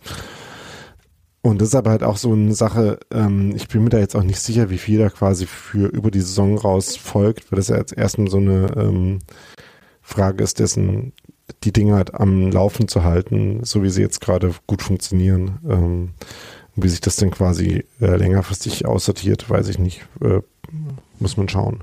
Aber zumindest bin ich äh, auf jeden Fall ähm, d'accord damit, dass äh, Freddy äh, Renault jetzt da weiterspielt. Gut. Ansonsten gab's, äh, glaube ich, zwei, drei personelle Wechsel. Äh, Dominik Ja. Heinz kam wieder rein und ähm, Nico Gieselmann startet wieder, nachdem Otschipka, ja, äh, das war für mich so ein bisschen überraschend, dass äh, Otschipka im Pokal gespielt hat, aber hat dann seine Sache da auch wieder gut gemacht. Also war jetzt, habe jetzt nicht so die äh, auffälligen Szenen von ihm im Kopf, aber ähm, hat das auf jeden Fall okay gemacht. Ähm, und äh, genau, jetzt äh, spielt halt wieder Gieselmann und Andras Schäfer durfte mal von Anfang an spielen. Genau. Was war denn jetzt der Unterschied äh, zum Pokalspiel im Bundesligaspiel? Ich habe so das Gefühl gehabt, dass Union mehr gute Chancen hatte.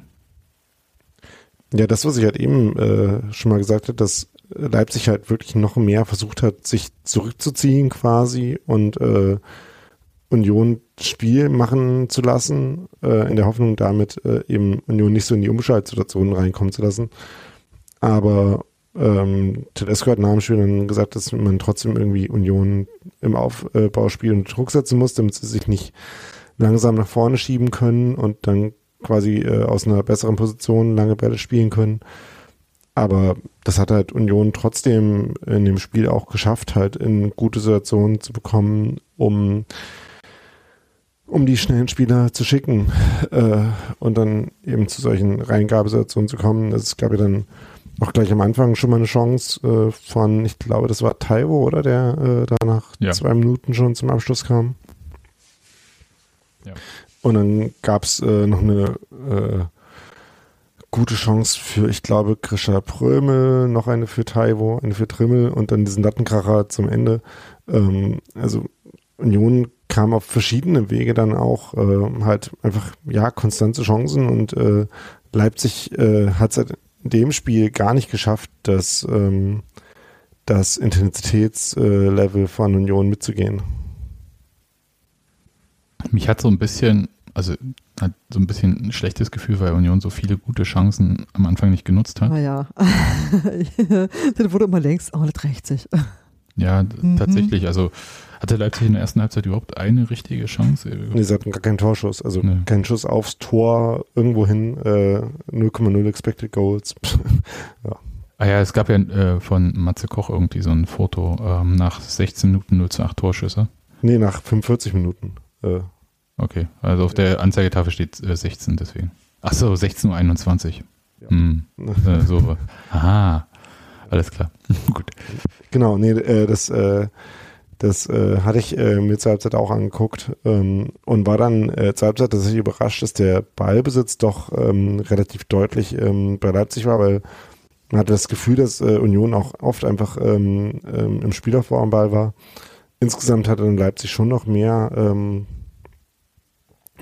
mehr Ballbesitz und vor allem auch in den, äh, äh, in den Orten, die man normalerweise so als gefährlich einsortiert, mehr Pässe, von denen aber dann halt wenige wirklich in den Strafraum gespielt wurden. Also die Strafraumverteidigung von Union hat ja wieder sehr gut funktioniert. Und andererseits ist halt äh, wirklich beeindruckend, wie viel offensive Präsenz Union halt äh, in den Halbräumen und auf den Flügeln entwickeln kann. Ne? Also ähm, aus dem Zentrum äh, kommen da jetzt gar nicht so die Pässe in den Strafraum, aber ähm, die Hereingaben von den Flügeln, äh, wie man dann äh, gesehen hat, und die Pässe halt äh, ähm, ja, äh, aus den Halbräumen raus äh, in den Strafraum, das hat halt sehr gut funktioniert und zu etlichen guten Chancen geführt. Mhm. Ähm, mir ist äh, in Erinnerung geblieben, dass dann halt tatsächlich so ein zweiter Ball, der nach einer Ecke bei Trimmel gelandet ist, kurz vor Halbzeit, den er da wirklich einfach nimmt. Ich weiß nicht, ob Satt der, getroffen, wie man sagt. Sagt, sagt man so, ja. ja. der hat einen Bogen beschrieben, dieser Ball. Und klatschte dann so an die Latte. Das war schon. Oh. ah, das hatte schon so Tor des Monats-Vibes. Da hätte nur reingehen müssen dafür. Das ist richtig. So ist es meistens mit äh, Tor des Monats. Torchance des Monats. ja. Oh ja. Machen wir so. Nein, aber was ein bisschen ärgerlich war, war so der Beginn der. Äh, also Christopher Trimmler hat ja vorher auch schon noch eine sehr gute Chance, noch einen, ist wirklich auch sehr schönen Ball von Geraldo Becker in den Strafraum.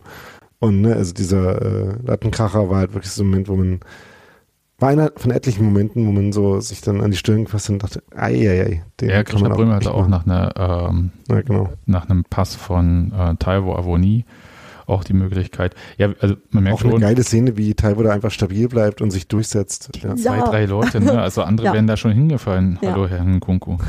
Ja, mhm. ähm, tatsächlich. Und ich hatte auch so das Gefühl, äh, Trimbo hatte, glaube ich, drei äh, Torabschlüsse in der ersten Halbzeit. Der hatte da was vor. Ja. Und äh, von wegen Leipzig, also mich hat so diese äh, Schusshaltung ähm, äh, auch an so ein Hackebeil erinnert, ähm, was da so geschwungen ist. Ja, das nehme ich auf jeden Fall. Aber dann, zweite Halbzeit fing halt wirklich ätzend an mhm. mit diesem Gegentor, wo, ich, wo du denkst, so, oh, ich weiß, Grisha Prömel, der will den nicht so äh, zurückköpfen, dass eine hervorragende Vorlage für Pausen war. Aber der ist ja halt so in der Rückwärtsbewegung in der Luft. Ich glaube, da konnte er auch gar nicht mehr kontrollieren, wo er den Ball hinköpft. Oder sehe ich das falsch? Ja, das war halt so eine Szene, wo Union irgendwie noch halt ein bisschen unsortiert wirkte und wo Leipzig dann einmal schneller nach vorne gekommen ist, als äh, Union zurücklaufen äh, und verteidigen konnte. Und dann standen halt, ne, also bei dem Kopfball standen ja zwei Leipziger, von denen er den Ball erstmal klären musste. Ähm, also das war alternativlos, da halt irgendwie hinzugehen. Und dann ist halt blöd, dass dann der direkt bei äh, Pausen landet, ja. Gut. Und dann ist ja, weil wir vorhin ja schon beim Pokalspiel, so beim Elfmeter-Szenen diskutieren waren, gab es ja dann eine Szene gegen Nico Giesemann, wo man sich dann so fragt, okay, wenn das jetzt im Pokalspiel ein Elfmeter war, mhm. in welcher Welt ist denn das Foul gegen Nico Giesemann kein Elfmeter? Also außer natürlich in der Welt äh, dieses Schiedsrichters, äh, Schlager. Ähm, aber das klarer geht es ja kaum. Niemand wird dir widersprechen, Sebastian. Ich bin einfach nur fassungslos. ja. Das war wiederum so eine Szene, die ich im, im, Stadion gar nicht so richtig mitgekriegt hatte, weil das war ja auch eine Torchance an sich schon, ne, nach dem, war es ein Eckball oder? Äh, ein Eckball oder Flanke, was auch immer. Hm. Ja, also jedenfalls äh, war es ja an sich schon eine äh, gute Chance, äh, wo dann einfach kein Tor draus gefallen ist. Von daher habe ich die, ähm, die Aktion mit dem Foul dann gar nicht äh, im Stadion gar nicht so mitgekriegt. Aber äh, ja, äh, im Nachhinein, also man hat dann halt mitbekommen, erstens, dass äh, Giesemann dann eine ganze Weile noch am Boden lag und behandelt werden musste. Das ging dann irgendwann über in, in die Wahrbegutachtung. Äh, währenddessen äh, war halt im Blog gerade so eine Schalaktion, äh, sodass man äh, äh, in dem Moment das Spielfeld eh nicht gesehen hätte, wenn man, wenn was drauf passiert wäre. Von daher ging das so äh, im Stadion so ein bisschen an mir vorbei. Aber im Nachhinein, also auch Leute, die äh, da völlig neutral drauf geguckt haben, waren ja relativ fassungslos, dass es denn dafür keinen Elfmeter gab. Ja, also vor allem, ich meine, lässt du den Videoassistenten draufschauen? Hat sich der Schiedsrichter das auch nochmal angeguckt? Ich weiß gar nicht. Aber ja, ja, ähm, der stand dann auch draußen. Ja. ja, also wirklich, und dann nicht, das ist mir wirklich ein Rätsel. Nun, okay. Also ich meine, hm. ja, klar ist es äh, ähm, quasi das, äh, das Standbein sozusagen von dem Leipziger, was dann durchschwingt. Äh, also der wollte das nicht, sondern der wollte halt mit dem anderen Bein den Schuss von Giesemann blocken. Aber das ändert ja nichts daran, dass ja. es halt einfach, äh, ne, also so ähnlich wie äh, halt neulich, als der Hamburger äh, im Pokalfinale den Freiburger vom Kopf gelatscht hat. Ne? Genauso ist das halt auch ein Fall. Ja, eben. Und äh, die Sache ähm, ist wirklich merkwürdig. Also ich habe hier mal so Thorsten Kienhöfer, den kennen wir ja, der war mal Bundesliga-Schiedsrichter. Und der hat äh, heute in einer großen Sonntagszeitung vier Schiedsrichterfehler dieser Saison, eklatante Schiedsrichterfehler, wie er sagt, die, äh, und zwar die vier eklatantesten rausgesucht. Da war einmal dieser merkwürdige Elfmeter für äh, äh, bei Werder gegen Schalke. Das war aber schon noch in der Hinrunde in der zweiten Liga, wo es quasi eigentlich keine Berührung gab und Elfmeter. Dann die sechs Wechsel äh, bei Münster gegen Wolfsburg. Okay, sorry, Marc van Bommel.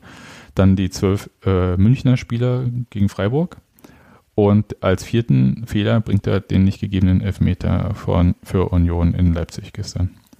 Und das, ich finde schon, also das, also ich bin auch wirklich fassungslos, weil es so, da gibt es ja gar keinen Spielraum. Ich verstehe es wirklich nicht. Also das ist äh, bei den anderen Leipzig äh, hier Halbfinale und so, wo wir gesagt haben, okay, ja, mm, so, so, wenn man das so interpretiert, kann man und so weiter und so fort, okay.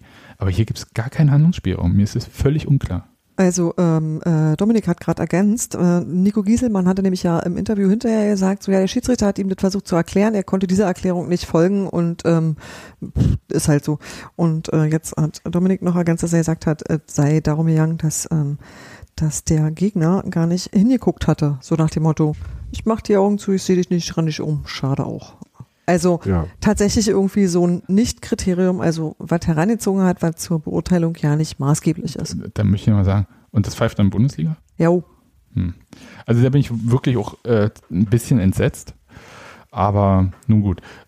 Das, äh, ich denke, das muss Herr Schlager dann mit äh, seinen Leuten da ausmachen. Wahrscheinlich passiert da das, was dann immer passiert.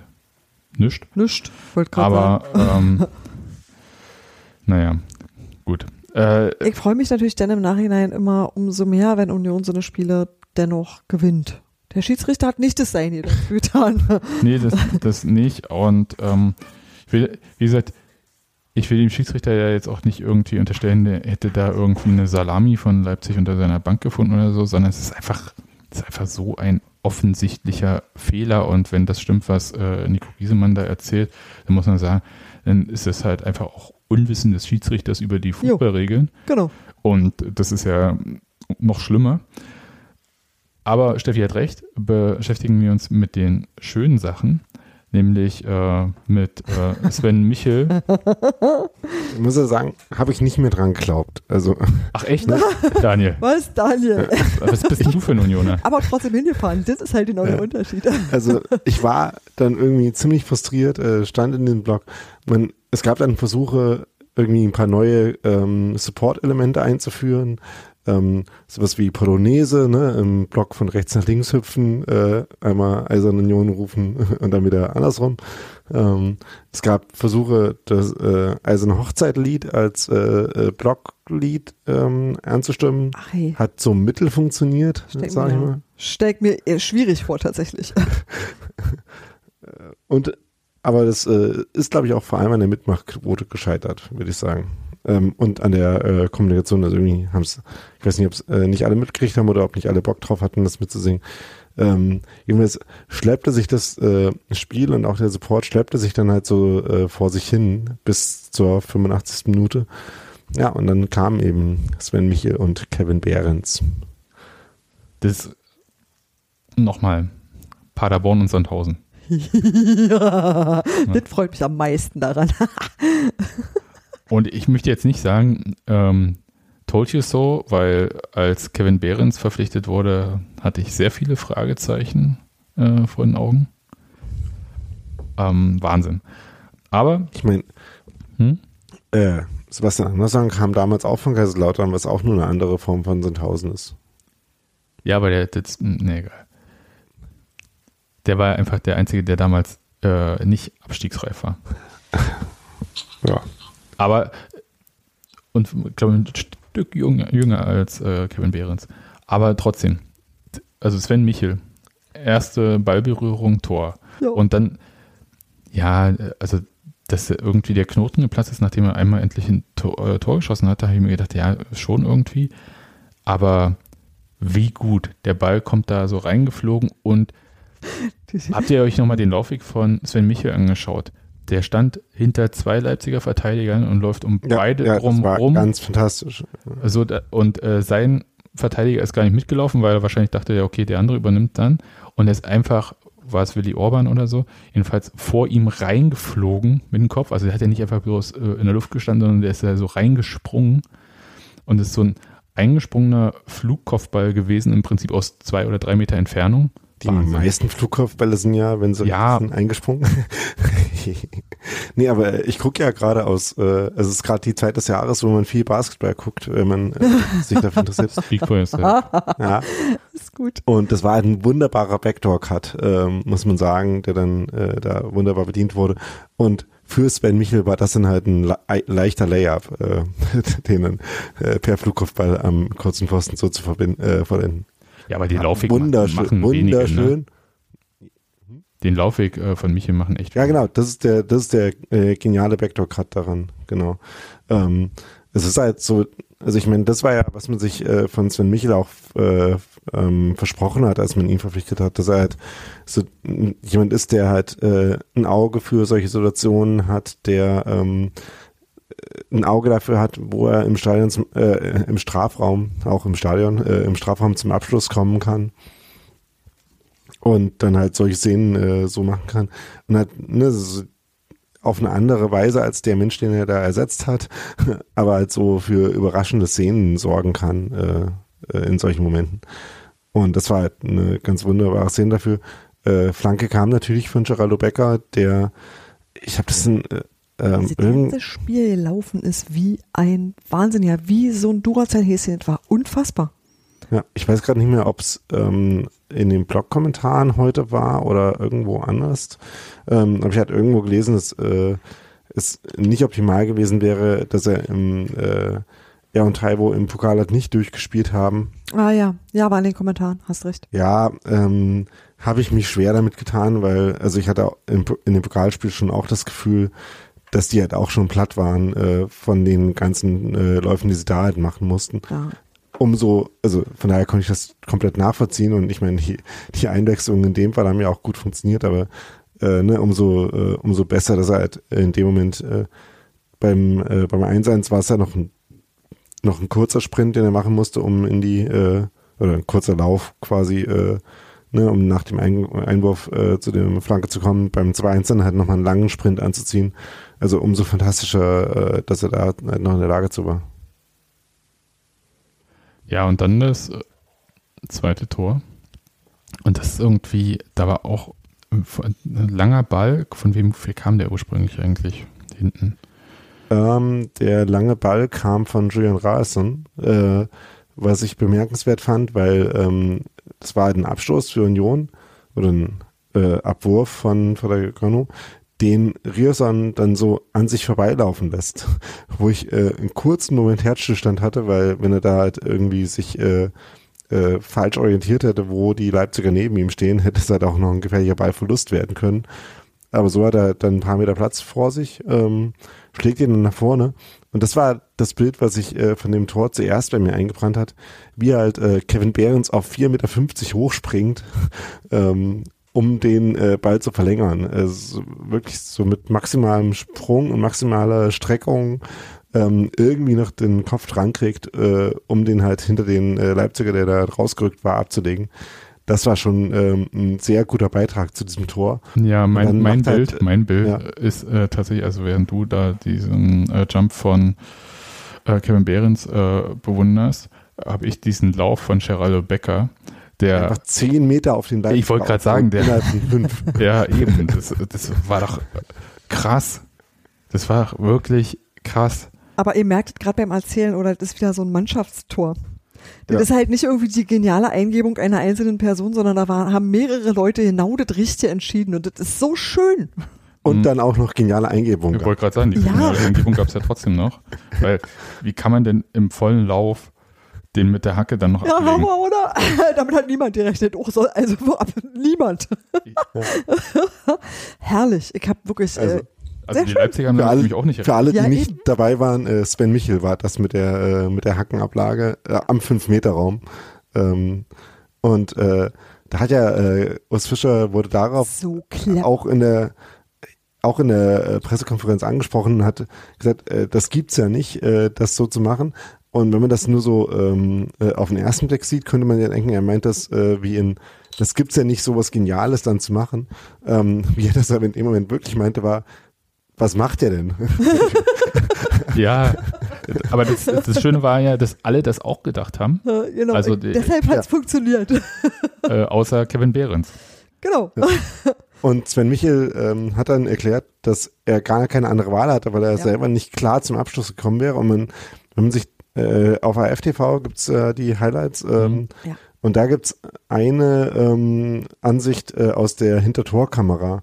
Und da sieht man, dass ähm, in dem Moment, wo der Ball bei ihm ankommt, Sven Michel wirklich halt in so Trippelschritten ist, äh, weil er halt, ähm, weil sein normaler Schritt einen, einen halben Meter weiter vorne wäre quasi. Deswegen würde er tatsächlich in den Ball so reinstolpern, wenn er den nach vorne spielen will. Und hat wirklich keine andere Wahl, als den nach hinten abzulegen. Äh, wo dann halt äh, Behrens rangestürmt kommt und den reinschießt, ja. Ja, Wahnsinn. Und auch Wahnsinn, wie der Behrens, ja, da, also einerseits so kaltschnäuzig, äh, so lässig das Tor macht, aber dann, wie er das Trikot auszieht, Mann, dieser Behrens ist ein absolutes Viereck. Der Typ ist so strong. das konnte da nämlich wirklich jeder sehen. ja.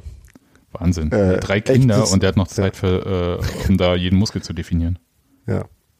Echte beeindruckende Physik vor äh, äh, billigem 2D-Bullen-Werbungsaufdruck auf der Folie hinter ihm. Fand ich auch sehr Ja, schön. das, das war auch, Motiv. das war ein Gesamtkunstwerk einfach. ja. äh, es gab dann noch äh, vereinzelt äh, Fragen, ob nicht äh, Michel im Abseits gestanden hätte ähm, dabei, nachdem er dann da stand.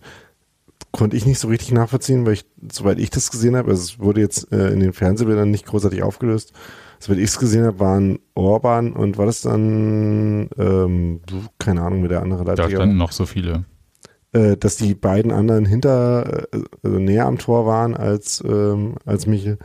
Und selbst wenn, könnte man, glaube ich, auch noch diskutieren, ob das ein aktiver Eingriff war. Ähm, von daher äh, werden sie ja gecheckt haben. War hat das schon richtig gemacht, bestimmt. ja, also jedenfalls, äh, ähm, es, stimmt, das hatte ich vorhin noch äh, vergessen zu erwähnen. Bei allem, was an Leipzig und diesem Stadionerlebnis schlimm ist, das Stadion an sich kann ja quasi nichts dafür, wer jetzt gerade Mieter ist, oder doch, ich weiß es nicht so genau. Ähm, Welches? äh, äh, das Stadion in Leipzig, wo da gerade gespielt wird. Nee, aber das, äh, ge, äh, hat das Köln nicht verkauft an Rasendings da? Ja, äh, also steht ja auch überall drüber, von daher. ja. Aber also das Stadion an sich hat ja gewisses, könnte gewisses Potenzial haben, eventuell. Aber ähm, was auf jeden Fall, also viel davon ist ungenutzt aktuell gerade. Zum Beispiel, äh, dass man eigentlich auch 90 Prozent der Plätze leer lassen könnte und äh, keiner würde es merken, äh, so wie das gerade genutzt wird. Ähm, aber was daran gut ist, ähm, ne, mit diesen ähm, in den Stehplatzblöcken, mit diesen äh, Rail Seats, ne, also diesen äh, hochklappbaren, einklappbaren äh, Sitzen, da kann man sehr gut äh, hochklettern und sich äh, freuen, wenn die eigene Mannschaft Tore schießt und dann da äh, äh, da draufstehen und, äh, und jubeln. Und das hat bei allen drei Toren, die Union da diese Woche geschossen hat, sehr gut geklappt. Und war sehr befriedigender und euphorischer Torjubel jeweils. Ja. Guck gerade, bekannt sind Umbauarbeiten. Ich glaube, es gehört denen jetzt äh, Betreiber Rasenballsport Leipzig GmbH. Eigentümer Ja, Red Bull Arena Besitzgesellschaft. Ja, also es heißt ja auch so, von daher ist ja schon. äh, nee, die, der hat ja vorher die Namensrechte verkauft, das, ist, äh, das Ja. hatte damit nichts zu tun. ja. Aber ähm, tatsächlich, es gehört denen auch. Ach, das ist toll, wenn so ein ostdeutscher Club auch sein eigenes Stadion hat. Finde ich super. Ja. Ein Märchen. Ja, nee. Ähm, also jedenfalls äh, zum Schauen im wir Auswärtsblock jubeln ist es gut. Gut. Wichtige Frage jetzt noch. Hm. Union hat ja 50 Punkte, was Krass ist. Wahnsinn. Das, diese 40-Punkte-Marke ist wirklich so wie Ketchupflasche bei Union immer, ne? Dauert ein bisschen, aber dann kommt alles raus. ähm, Da können wir ja jetzt Hm? Ja, vielleicht nochmal kurz auf eine Frage eingehen, die Steffi vorhin in der Pre-Pre-Show gestellt hat. Nämlich, was muss passieren, ähm, damit Union jetzt irgendwie noch äh, nächstes Jahr nochmal europäisch spielt? Und mir ist tatsächlich egal, welcher Wettbewerb. Ja, das ist jetzt wirklich, ich möchte also da, schön, da, schöne muss, Städte da, würfeln. da muss gar nicht mehr so viel passieren, glaube ich. Genau, das Das hat war die, äh, gesagt. die kurze Antwort. Man kann es ja nochmal so zusammenfassen. Freiburg und Leipzig spielen jetzt im Pokalfinale. Ähm, damit, äh, wenn einer von den beiden gewinnt und gleichzeitig auf Platz äh, Eins bis sechs bleibt. drei bis sechs landet, ja, äh, dann würde auch der siebte, so wie letztes Jahr, wieder in die Europa Conference League äh, aufrücken. Und äh, die Wahrscheinlichkeit, dass ähm, ne, also Freiburg oder Leipzig äh, auf diesen Plätzen landen und Union mindestens siebter wird, die ist ja mittlerweile relativ hoch, sage ich mal. Ähm, und äh, die Wahrscheinlichkeit, dass äh, falls einer, dass einer von denen gewinnt, den Pokal gewinnt und nicht auf Plätzen 1 bis 6 oder 2 bis 6 landet ähm, und Union dabei trotzdem nicht dann auf den normalen Europapokalplätzen landet, die ist ja auch nicht besonders hoch. Ne? Also wenn äh, die schon noch aus den Plätzen rausrutschen, dann äh, ist äh, Union ja vielleicht einer der Vereine, die davon profitieren. Ähm, also kurz gesagt, äh, Union hat vier Punkte Vorsprung und äh, die um drei Tore schlechtere Tordifferenz auf Hoffenheim ähm, bei noch neun zu vergebenen Punkten. Das und noch äh, spielen gegen ein abgestiegenes Kräuter Fürth und gegen Bochum. Na, Sag ich Daniel, mal. ich sag mal so, Union hat immer noch die Chance, die einzige Mannschaft zu sein, die beide Spiele gegen Fürth in der Saison verliert. Ja, aber, aber das ist halt, das wäre halt auch schon mal nochmal eine, äh, eine neue Stufe von, äh, von Tablett fallen lassen. Also Hm, Nicht, was ich mit Union nicht schon erlebt hätte. Also insofern würde ich sagen, ja, trotzdem, also sagen wir mal, es ist nicht ausgeschlossen, das hinzukriegen. die wichtige Frage ist ja, äh, die ich mir stelle, Daniel. Wie viele Punkte brauchen wir denn noch, um Champions League Platz äh, sicher zu haben? Das ist, um Champions League Platz sicher zu haben, äh, äh, so viele Punkte gibt's nicht mehr. Aber das ist tatsächlich was, also das wollte ich eigentlich nicht öffentlich erzählen, aber ich habe gestern nochmal den Tabellenrechner angeschmissen. Und das, äh, das So es optimistische, das optimistische Szenario gewählt, in dem Union eben nicht nur gegen äh, abgestiegenes Kräuter Fürth und im Urlaub befindliches Bochum gewinnt, äh, sondern auch gegen Freiburg. Äh, ähm, in Freiburg, was an sich eine relativ optimistische Annahme ist, weil wir wissen alle, wie Union irgendwie traditionell in Freiburg gespielt hat. Ähm, mit der einen Ausnahme da mal, Pokal. das Pokalspiel zu gewinnen, gab es da ja meistens nicht so viel zu holen. Und ähm, aber äh, wer weiß, ähm, könnte ja alles passieren. Und dann gibt es tatsächlich ein, zwei Szenarien, in denen Union tatsächlich Vierter wird. Ähm, 538 beziffert die gerade mit 6 bis 7 Prozent Wahrscheinlichkeit. Unfassbar. Äh, äh, Sechs bis sieben Prozent, äh, das finden normalerweise geisteskrank. drei Spieltage Verschluss, ne? Also, ähm, ja. also, äh, ne, also wenn zum Beispiel Leverkusen hat ein relativ schweres Schlussprogramm, Dabei müssen die gar nicht mehr gegen Union spielen. haben sie ja schon verloren. Ja. Ähm, ne, also, äh, also ist natürlich, das wäre natürlich äh, völlig, äh, äh, völliges Manna, äh, das dann äh, vom Himmel regnet. Aber es ist allein, dass es halt überhaupt noch rechnerisch nicht ausgeschlossen ist, ist ja schon ein, ein Marker dafür, wie vollkommen krass die Situation ist, in die sich diese Mannschaft halt gerade wieder gefragt hat. Ja. Ja. tatsächlich schräg. Ähm, ich wünsche mir einfach, dass die sich äh, so belohnen, wie sie sich belohnen wollen. Und ähm, Respekt auf jeden Fall an all diejenigen im Verein, die schon in der Winterpause davon gesprochen haben, dass Union was Historisches schaffen kann. Und ähm, Grüße nach Wolfsburg. ja, genau, ähm, da Na gut, das ist selber durch. Also das ist so was das, von das finde ich jetzt auch nicht, da will, will ich nicht gar nicht, also da wollte ich gar nicht so hinterher treten, sondern eher so. Naja, trotzdem. Also, Eben, Nur ein bisschen. nee, mein, mein Punkt ist eher so, dass äh, das tatsächlich als total plausible Option Ende Januar mit in Erwägung oder in Betracht gezogen wurde, dass wir uns wieder für den Europapokal ähm, qualifizieren könnten. Aber war da nicht, äh, es da stand ja schon fest, dass wir im Viertelfinale vom DFB-Pokal spielen, ne? Nee, ach, Ähm, oder? Nee, doch, Viertelfinale stimmt ja. Ich glaube, das war nach dem, äh, nach ja, dem ne. Hertha-Spiel. Ja, ja, genau. Ne? Also, äh, dass quasi ein Pokalrun ähm, da eine, äh, eine Möglichkeit wäre. Ja, Äh, das war ja da, glaube ich, auch schon mit gemeint. Ja, aber äh, trotzdem und auch dieses äh, Durchrechnen irgendwie und zu sagen, nee, jetzt Europa, ähm, nachdem die 40 Punkte sicher waren. Ne, da halt auch klar zu sagen, äh, wir können Platz fünf oder sechs angreifen, ne? nicht nur irgendwie Europa, sondern, Ja. ne, also das halt auch nochmal, wir können da noch äh, ein, zwei Mannschaften einholen. so unglaublich. Ja, aber das ist halt auch der, der Spirit und der Gedanke und der, der Anspruch an sich selber, der diese ganzen Entwicklungen, die wir vorhin in der Folge schon erwähnt haben, ne, der die halt antreibt und der die möglich macht auch. Ja, also bin sehr, sehr gespannt. Mal sehen, wohin du in der nächsten Saison im Zweifelsfall wieder mit dem Taxi fahren musst, Daniel. das wird auf jeden Fall. Eieiei. Noch mal was anderes. Ist doch schön. Nur halt Rotterdam mag nicht mehr, sag ich dir gleich. Nee, nee und nee.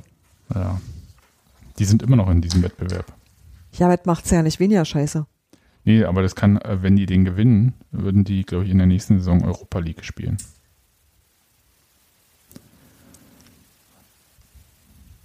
Dip, dip, dip. Ja. Du Gut, meinst, das ist dann so ähnlich wie 32 Mal Dortmund in der ersten Runde im Pokal? zweite Runde. Ja, genau. Alright, dann lass uns nach dem Heimspiel gegen Fürth, was schon am Freitagabend ist, also da kann, ja Gott, ich sag's nicht, vorgelegt Nein. werden. Ja, genau. Union und die Matchbälle, vergiss es einfach. Ja. Ja, aber ähm, und Fürth ist schon abgestiegen. Ich meine, also, was, was soll schief gehen? eben. Mhm. Ach, egal. Nun ja, wir hören uns auf jeden Fall äh, danach. Daniel, bist du dabei Ähm, beim Podcast oder im Stadion? im Stadion? Oder fährst du nur, noch nach, du fährst nur noch nach Leipzig oder wie? Auch wenn Union gar nicht spielt. Ja, eben. Nee, äh, äh, nee, ich bin tatsächlich für den äh, äh, äh, für den Gästeblock von Chemie in Cottbus äh, äh, verabredet, aber das ist ein anderes Thema. In der Tat. Ähm, nee, also ich muss tatsächlich noch eine Karte kriegen, stellt sich raus, für das Spiel. Aber sofern das irgendwie funktioniert, dann schon. Ja, ist ja nicht so schwer, wisst ihr wohl. Es gibt ja welche im Verkauf wieder. Ja. Also, dann hören wir uns jedenfalls nach dem Spiel gegen Fürth. Bis denn. Tschüss. Bis denn. Ciao. Ciao.